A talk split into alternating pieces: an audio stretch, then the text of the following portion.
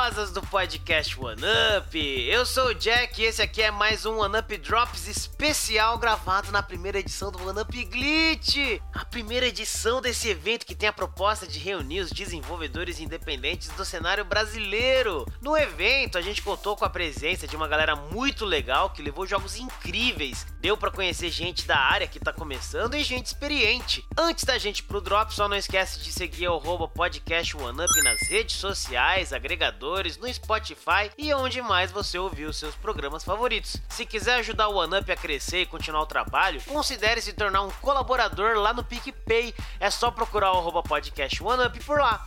E agora com você a conversa que eu tive o prazer de ter com o Matheus Melo, um músico com uma baita experiência, mas que começou agora no mundo dos games e já tem bastante coisa para falar sobre a área.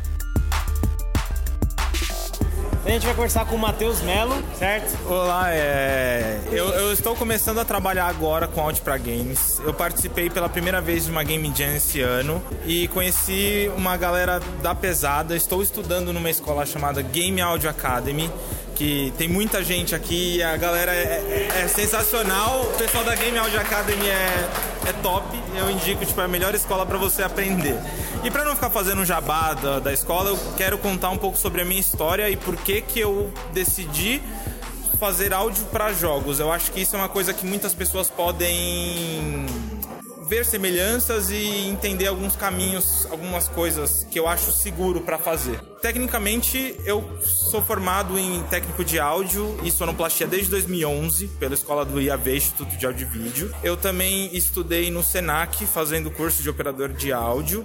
Sou formado em conservatório em música brasileira pelo Conservatório Tom Jobim e eu sempre trabalhei com áudio e música na questão de produção musical e também eu realizei bastante trabalhos assim para terceiros, é correção, é para frila. É, e eu descobri há pouco tempo porque na escola que eu fiz o IAV, eles têm lá uma política de você estudou áudio aqui, então você sempre vai voltar para cá, porque eles são é, é, uma das melhores escolas que tem na América Latina sobre o assunto. E aí eles chamam vários especialistas e chamaram um cara chamado Thiago Adamo que foi falar sobre áudio para jogos. E esse cara tipo é fundamental se você quer aprender áudio no Brasil. Tipo, eu falo isso não é puxando o saco porque sou um aluno novo de dois meses da escola do cara, mas é porque realmente, tipo, eu fui no workshop dele pela escola, eu fiz monitoria na, na escola no EAV, trabalhei um tempo lá, acabei conversando com ele, acabei vendo e pensei, caramba, é possível trabalhar com áudio no Brasil. E tem muita gente aqui que já está trabalhando com áudio e, tipo, é um caminho maravilhoso. Eu, estudem, galera. Vocês têm que estudar e pra caramba e botar a mão na massa, conhecer pessoas de desenvolvedores e, e vocês têm que andar com não só com sua tribo do áudio, você tem que se comunicar com quem é de arte, quem vai desenvolver, quem programa. Você tem que fazer o maior número de network possível. E acho que minha dica é essa: é relacionamento. Você tem que ser uma pessoa que tem um bom relacionamento com todas as pessoas da sua equipe. Porque é isso que vai te dar base e força para você começar um projeto e concluir. E áudio é isso. Acho que todo, em todo lugar é relacionamento. Tipo eu também passei pela televisão, trabalhei no SBT durante dois anos, fiz, fiz áudio, operação de áudio, fiz sonoplastia também. Trabalhei no programa do Ratinho, fazia várias zoeiras lá e eu acho que é, é uma das maiores escolas também, assim, para você da vida em si, não sobre áudio, porque quando você vê que não existe uma fórmula mágica, mas quando você tá, por exemplo, trabalhando durante muito tempo com a mesma coisa, você vê que não tem muito segredo. Você acaba executando a mesma função todo, todo o seu dia. Então você faz A, B, C e D. Só que as condições, as pessoas que vêm de fora, o network que você faz é diferente e isso que é que torna seu trabalho, tipo, incrível. Não é a função em si, não é o áudio só em si. Porque poucas pessoas são malucas, piradas igual eu, que, tipo, tô assistindo um filme, aí escuto a porta fechando falo, puta som de porta da porra. As pessoas, elas às vezes nem, nem ligam que a porta tá lá, mas aí fecha a porta e alguém fala, nossa, não teve barulho de porta, tipo. Só que o áudio é cobrado. Se o apresentador caía lá, era culpa do áudio, o áudio derrubou, é um cabo lá que derruba. Então, tipo, o áudio, acho que a, a gente é, se sente que é negligenciado, então a gente anda muito com a galera, a gangue do áudio, assim. Os áudios estão todos juntos no, nos lugares, né? Então, tipo, a gente tá assim, assim, puta, você sabe que é frequência? Frequência, você sabe o que é hertz, você é de música, não sei o que, você gosta do mesmo artista que eu, cara, você vira o melhor amigo dessa pessoa nesse momento, porque você, tipo, tem aquela puta empatia com a pessoa e fala assim, nossa, é aquela galera do áudio, é aquela galera que eu vou andar pro resto da minha vida e e é isso. E vocês, tipo, escutam o mesmo som de porta e a gente fala, mano, que som de porta lindo, cara. tipo, olha isso. Que microfone foi que usou? É cabo, é não sei o que. A gente tá fazendo trick. E você pira com isso. Putz, cara, é, é, eu acho que eu acho que essa pira é a pira saudável que vocês têm que adquirir, entendeu? É, eu respeito muito quem trabalha com áudio, porque eu quando tava fazendo a faculdade eu trabalhei um pouquinho. Eu quis me meter nisso porque eu acho muito legal e tal. E num projeto tinham colocado lá uma lista de sons para eu fazer, o Foley, né? E daí tava lá um som que eu lembro até hoje, era o som de um urso sendo arrastado. E daí eu olhei, eu, como que eu vou fazer esse troço, né? Esses dias fui fazer um trabalho pra. É, é, era um trabalho assim assim, terceirizados estavam me pagando, mas era um pessoal de publicidade, que, tipo, pessoas de uma faculdade de publicidade pedindo alguém de rádio e televisão para fazer o áudio para elas. Que é uma coisa que é, tipo, muito comum, principalmente que a gente tá estudando em rádio e televisão. As pessoas tão, acabam terceirizando tudo e foram fazer, aí pediram lá uma musiquinha e tal. Na hora que a mulher falou, fazer Zelda, vou fazer uma música parecida com a música do Zelda. E por que não? Fui fazer não sei o que. Aí a mulher virou para mim e falou: Nossa, tá muito legal e tal, mas você pode fazer um som aí de uma fada voando? Aí eu falei, cara, uma fada voando. Aí eu falei para ela, mas fala como é que é essa fada. Ela é alta, é baixa? E a mulher ficou, tipo, achou que eu tava zoando ela. Eu falei, não, eu preciso que você me faça enxergar essa fada, porque se você tá querendo uma música, uma fada, eu, eu preciso enxergar essa fada. Se você não me convencer que essa fada existe, como é que eu vou fazer um áudio para essa fada, cara? Então você tem que ter muito, muita conversa, muita paciência, porque é subjetivo, é tão subjetivo isso, principalmente em Foley. Você pega um porco, um cavalo e arrasta uma cadeira, e aí você monta isso, faz lá, processa seu áudio, você faz um som num dragão. E, dragões não existem, mas existem porque você tá escutando o dragão rugir e tacando fogo em você. E você tá vendo na tela lá, seja num filme ou num jogo. Então você precisa ter essa base, essa experiência. E quando você trabalha com áudio, você acaba ficando meio doido de matemática também. Porque áudio é pura matemática. É uma coisa que as pessoas não gostam de áudio porque é matemática, cara. Quando você começa a falar sobre ciclos, frequências e tudo, por que, que as ondas mais agudas são mais rápidas e, e soam agudas e so, ondas mais lentas soam graves. E aí você pensa, puta, um dragão é um bicho grande. Ele tem uns dentes do caralho. Ele. ele pode falar palavrão? Pode falar. É, perdão. Ele tem um dente bem grande lá. Ele é um bicho assustador. Como é que você vai representar isso? Você faz uma coisa mais grave, estrondosa, você parte para uma coisa mais violenta, assim, para uma série de características, assim. Eu não, eu não, queria ficar falando um monte de coisa, camadas, canais, assim, porque eu acho que isso, a partir do momento que você fala quero trabalhar com áudio, começa a ver, você já é tão bombardeado com isso que não precisa de a gente ficar aqui fazendo um papo maçante sobre áudio, né? Porque as pessoas já não gostam de áudio.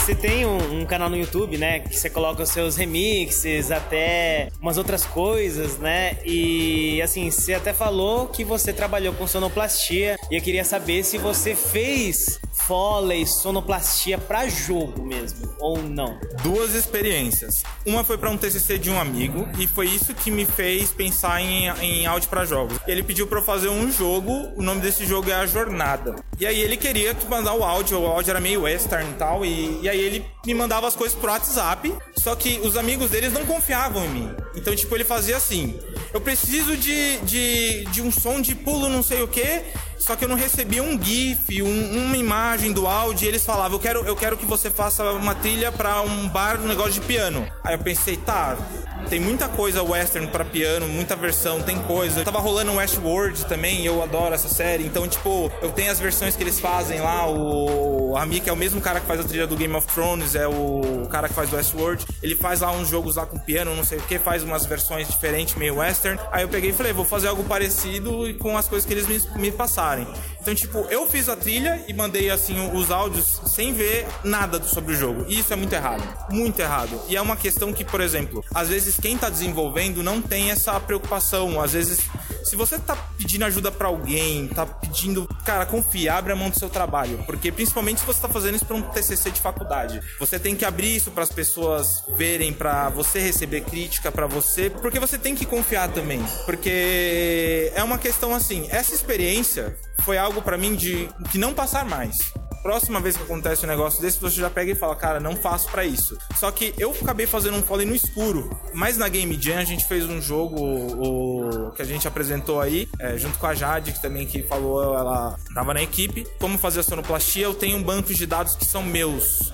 Então eu já tinha alguns sons, juntei com coisas que eu já tinha, é, misturei e fiz uma coisa nova. Só que no meu canal eu ainda não produzi nada disso porque eu pensei em fazer algo para portfólio no canal. Então eu pensei, vou fazer coisas que eu gosto porque quando eu começar a trabalhar e fazer outras coisas, eu não vou ter para fazer o que eu gosto. Porque acho que muita gente falou sobre isso. A gente, por mais que tipo eu adore áudio, adorava trabalhar no SBT, só que não tinha um dia que eu não fazia alguma coisa que eu não gosto pessoalmente. Então, por exemplo, eu não gosto de música sertaneja, de funk, desse tipo de coisa, só que eu tocava todo dia. O Kevinho lançava uma música, eu tava sabendo que música era essa, eu tocava Anitta todo dia, muito feliz, vendo as pessoas dançando e tal, mas eu não escuto essas músicas em casa. Então, tipo, eu acho que todo mundo tem que ter essa cabeça, sabe? Então, não é só porque eu gosto de um estilo, de um movimento, que eu vou poder fazer isso sempre. Eu acho que você tem que começar por aí, porque isso é sua característica. Então, por exemplo, olhando as coisas que eu criei, minha, se você entra, pesquisa lá meu nome no, no YouTube, no Google, SoundCloud, são coisas totalmente diferentes do que eu gosto. Eu gosto muito de hard rock, Mr. Big, eu toco guitarra e eu adoro o cara, Paul Gilbert, não sei o que lá, só que eu nunca produzi algo parecido a isso. Então, tipo, eu entendi que minha, minha, minha veia ela é muito mais calma, mais tranquila, ela soa para os músicos vão entender, ela é muito mais menor, assim, melódica. Eu sou um cara dramático, gosto de ver os outros chorando, assistindo as coisas, jogando as coisas. Eu gosto de chorar jogando um jogo. Tipo, joguei um jogo chamado Valiant Hearts que eu fiquei mal três semanas, aquela merda. E eu gosto de chegar para um amigo e falar, joga isso aqui. E eu fico só assim olhando, é. Já já você vai chorar, meu filho. Então, tipo, eu gosto de produzir esse tipo de coisa. Não com uma pretensão, porque eu acho que quem vai ter empatia com isso são pessoas que têm praticamente o mesmo perfil. Só que seu objetivo não é fazer música para você mesmo. Porque você faz uma música, põe no YouTube, é, os outros vão ver aquilo, os outros vão avaliar aquilo. Porque é, isso é, é igual, por exemplo, uma mãe falar de filho. Não em questão de filho preferido, mãe mente, né? Mãe fala que não existe filho preferido, mas existe. Mas pra mãe todos os filhos são iguais e nessa teoria a gente tem que ser isso com os nossos trabalhos, entendeu? Tenho me pegado escutando as coisas que eu fiz na Game Jam pra refazer. Muitas vezes eu penso, puta, cara, isso não tá satisfeito, mas todo mundo que vê gosta. E eu acho que isso é uma, uma parte meio que, que o artista tem isso. A gente sempre acha que dá para melhorar e chegar em um ponto, só que às vezes aquilo serve e você pode parar por ali. Então você pode ter. Você tem que saber ter esse peso, sabe? Do que produzir, do que não. Do que encacucar, do que você tem que encacucar, e do que você tem que, tipo, aliviar mais. Então você tem que ter também paciência e explicar o como o seu trabalho é importante, o, o como você é fundamental para gerar essa parte, por exemplo, sei lá, num áudio que você tá numa equipe. E por que que você tá fazendo isso e ninguém tá comprando uma trilha da internet branca? Gente sabe que o mercado de jogos está sempre em busca de programador, né? O cara do roteiro nem tanto, o artista tem que ser bom, o estilo tem que casar com o projeto, né? Com o tipo de jogo que a galera tá procurando. E daí tem o som. Assim, é, eu sei que você acabou de começar com o som, mas como você acha que tá a situação para quem mexe com áudio no campo de jogos, na, nessa área? Cara, das coisas que eu tenho visto e pelo material e a assessoria que a, a, a escola que eu tenho feito me dá, eu tenho uma segurança em pensar que isso é muito possível, sabe? Só que vocês têm que pôr uma coisa na sua cabeça. Você não pode sair do seu emprego e começar a trabalhar com isso do dia para noite. Você não pode deixar de fazer nada que você já tem feito para poder trabalhar com essas coisas. Você tem que formar um, digamos assim, um pé de meia. E não é ter um dinheiro para você viver de poupança. Não, basicamente você tem que conhecer pessoas, você tem que estar num dia como hoje aqui no evento. A gente tem que estar tá, se conhecer, tem que fazer projeto. Você vai ter que muitas vezes, por exemplo, vocês vão fazer projeto do zero que você não vai ganhar dinheiro se você não vender, não publicar o jogo. Então você tem que ter essa disponibilidade. Você tem que ser transparente sempre. E é, é que nem eu falei, é relacionamento. Eu acho que é, a questão é relacionamento. Você tem que fazer alguma coisa segura, você tem que começar aos poucos. Quanto mais você vê que você dá conta, eu acho que você pode acelerar, mas num ritmo muito saudável. Eu acho que você tem que ter um, um, um pé no freio. Eu acho que muitas pessoas que estão aqui pode dar uma opinião muito mais certa, muito mais concreta sobre isso, mas eu, uma pessoa que está começando agora com jogos, mas já trabalhou com televisão, com teatro, com uma penca de coisa, com música. Eu já fui músico de, de tocar em bar e fiquei acho que cinco anos sem ter um sábado na minha vida para mim. Então, tipo, é, até para largar um negócio que começou a ser um saco na minha vida e que muita gente fala, você toca não sei o que, você tá viajando o Brasil inteiro tocando, tipo, até para isso eu tive que esperar um tempo. Até para fazer o curso da Game Audio Academy eu tive que esperar. Eu tava num momento que eu estava não tinha dinheiro para fazer o curso e aí eu pensei, vou juntar um dinheiro. Então demorei três meses para juntar um dinheiro. Quando abriu a vaga dois meses depois, cinco meses depois que tinha feito o workshop, eu me matriculei no curso, estou fazendo o curso. E eu acredito que isso foi tipo, eu fiz no meu tempo no que deu se você tem tempo, se você tem bala na agulha, se você tem estrutura, se você tem isso, você pode arriscar mais hardcore.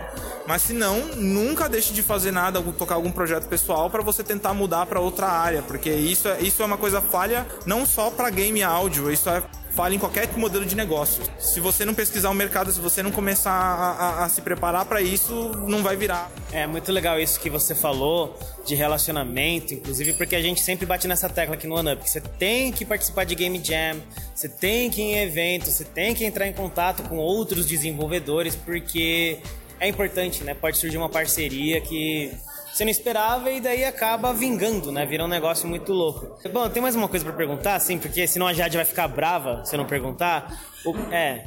O, o, que, que você já viu sobre a importância e o papel da sonoplastia? E aí eu me refiro desde o efeito especial até a ambientação, a música, né? Tudo que engloba isso, em jogos para maiores de 18 anos. E aí entra, entrando no campo de tudo que tem nesse, nesse, nessa classificação etária, né?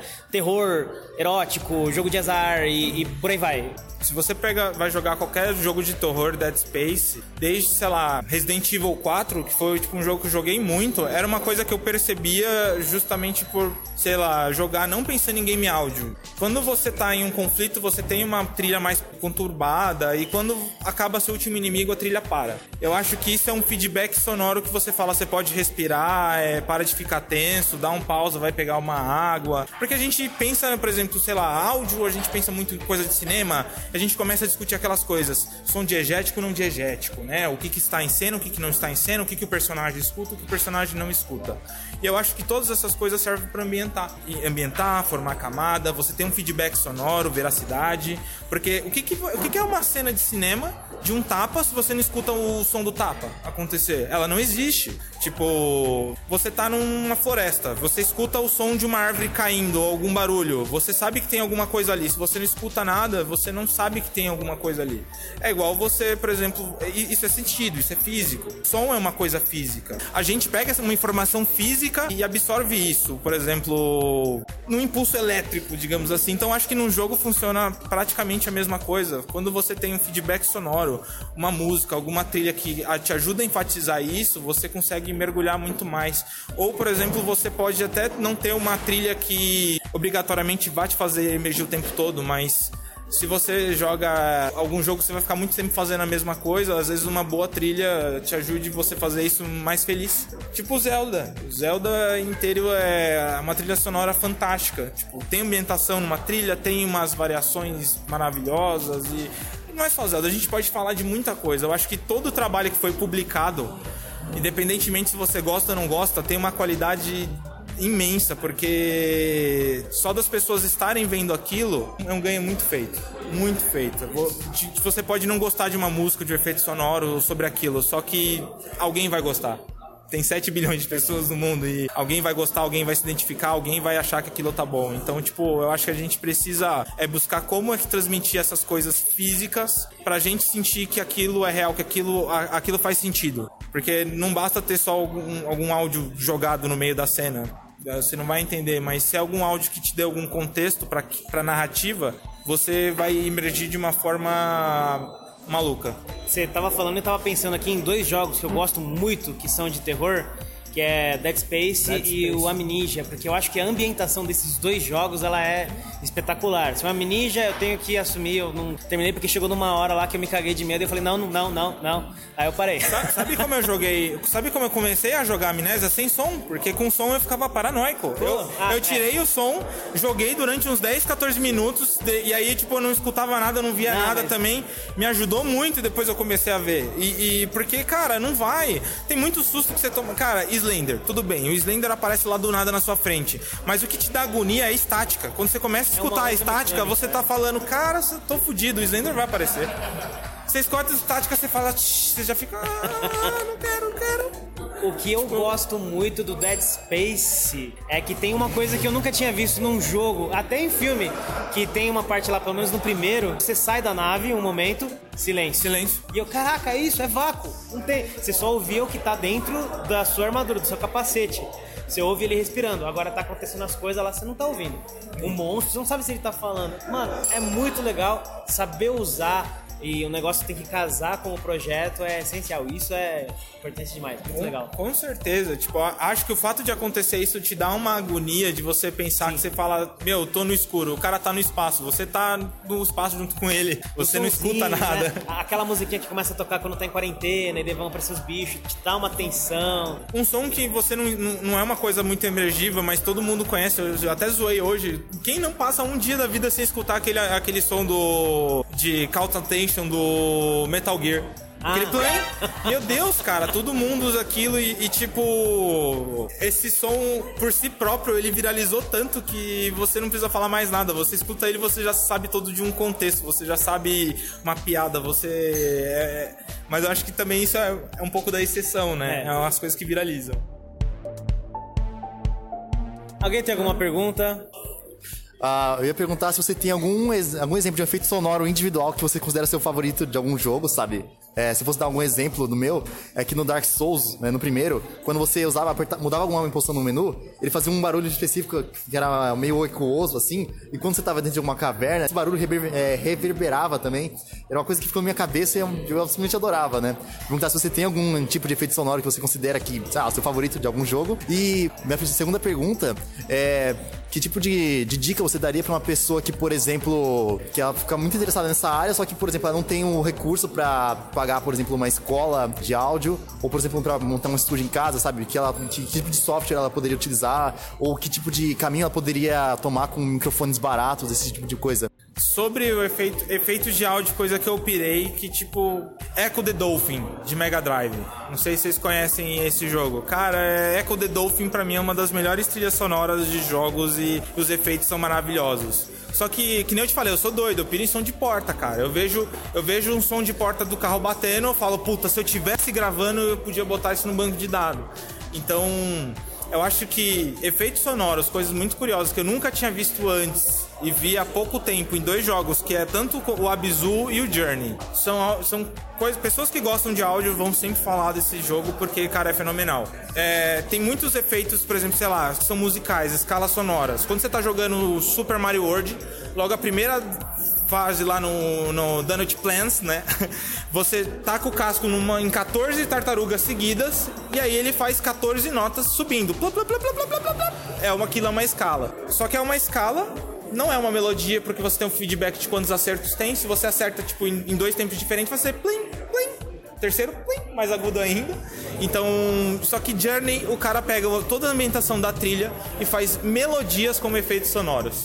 Cara, é maravilhoso. Pra mim que eu gosto de escutar coisas singularidades, por exemplo, singularidade de cada instrumento, porque se você entrar no meu YouTube você acha projetos como é, eu gosto muito de Estúdio Ghibli. Eu refiz uma trilha a da Princesa Mononoke.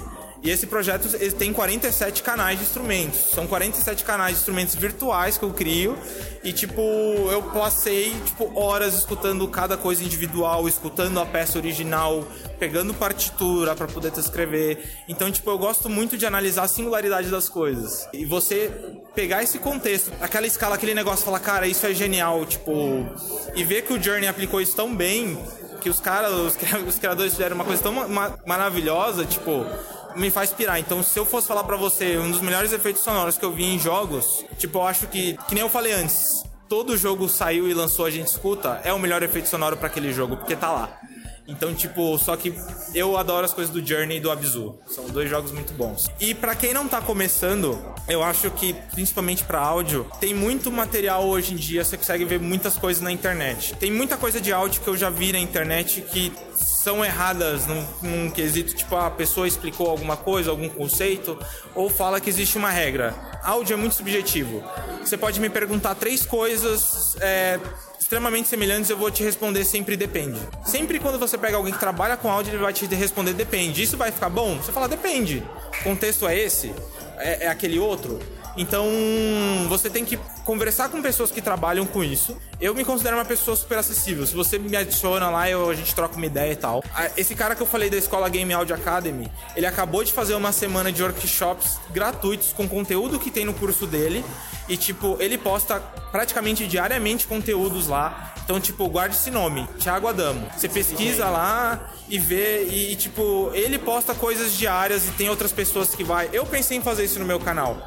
Eu gravei, por exemplo, quando eu tava no SBT, que meu canal já tem um ano e meio. Então eu gravei a sonoplastia do programa do Ratinho, um negócio, tava editando os vídeos e eu pensei, puta, eu posso fazer um bom conteúdo com isso. E essas coisas tá segurando, porque é tanta coisa acontecendo assim, tipo, na vida que, é, que nem eu falei, tipo, eu tô esperando conseguir acertar algumas coisas para fazer outra, mas eu já gravei vídeos sobre, por exemplo, reformar falante, esse tipo de coisa.